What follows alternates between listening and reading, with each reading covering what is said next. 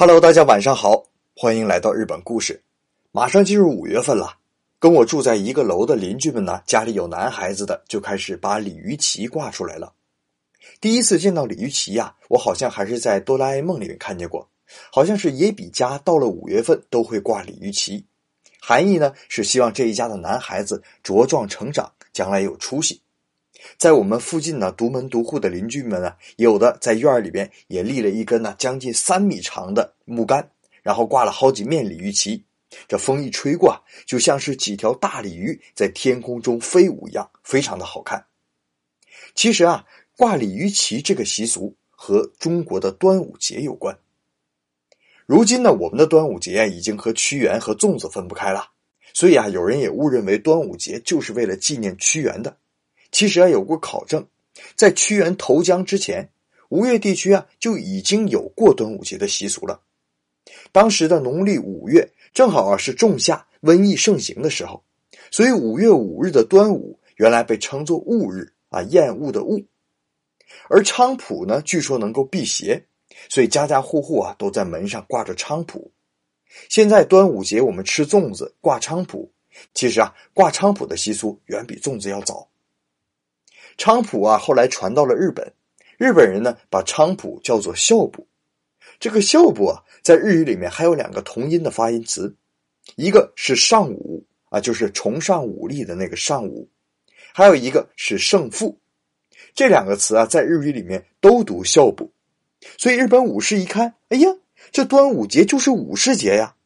这样啊，五月五日在日本呢，就从端午节演变到了武士节。到现在成了男孩子的节日。那江户时代啊，当时是谁家生男孩，就在门口摆一副盔甲，再立一个旗杆，旗杆子上挂着武士出征的时候印着自己家家纹的旗子，这表示我们家的男孩子将来也会特别的勇猛。可是除了武士，还有一个阶级非常有实力，那就是商人。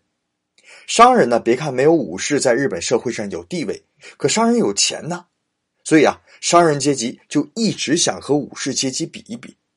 那生了儿子呢，也挂一面旗，可人家武士挂的那是战旗呀，那威风凛凛、杀气腾腾，商人比不了。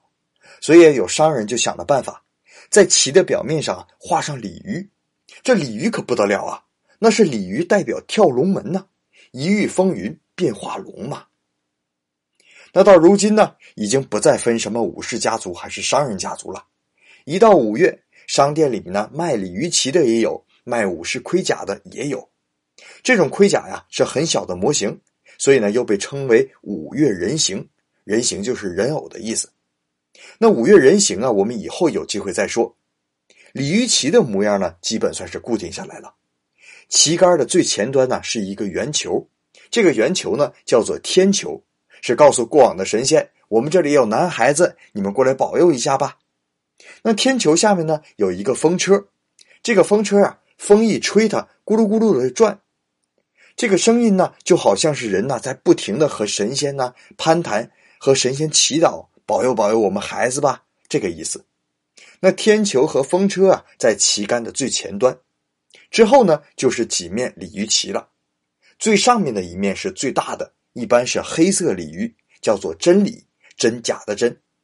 那黑鲤鱼下面呢是红鲤鱼旗，也叫做飞鲤，飞红的飞。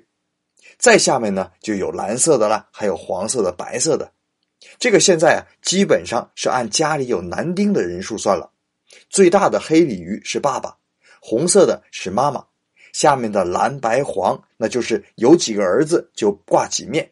当然了。最近也有的家庭啊，把女儿那份也挂上去。如今呢，日本很多的地方一到五月份都有盛大的鲤鱼旗祭典，比如群马县的管林市每年都会举办，在河上拦河挂上五千多条鲤鱼旗，配着水流，鲤鱼旗也是猎猎摆动啊。据说啊，数量之多还上过吉尼斯世界纪录呢。这就是日本啊过男孩节的习俗。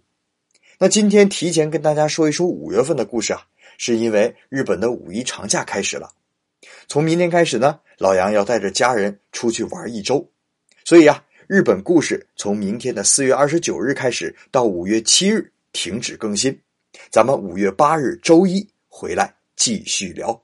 好了，这里是日本故事，感谢您的收听，咱们五月八日再见。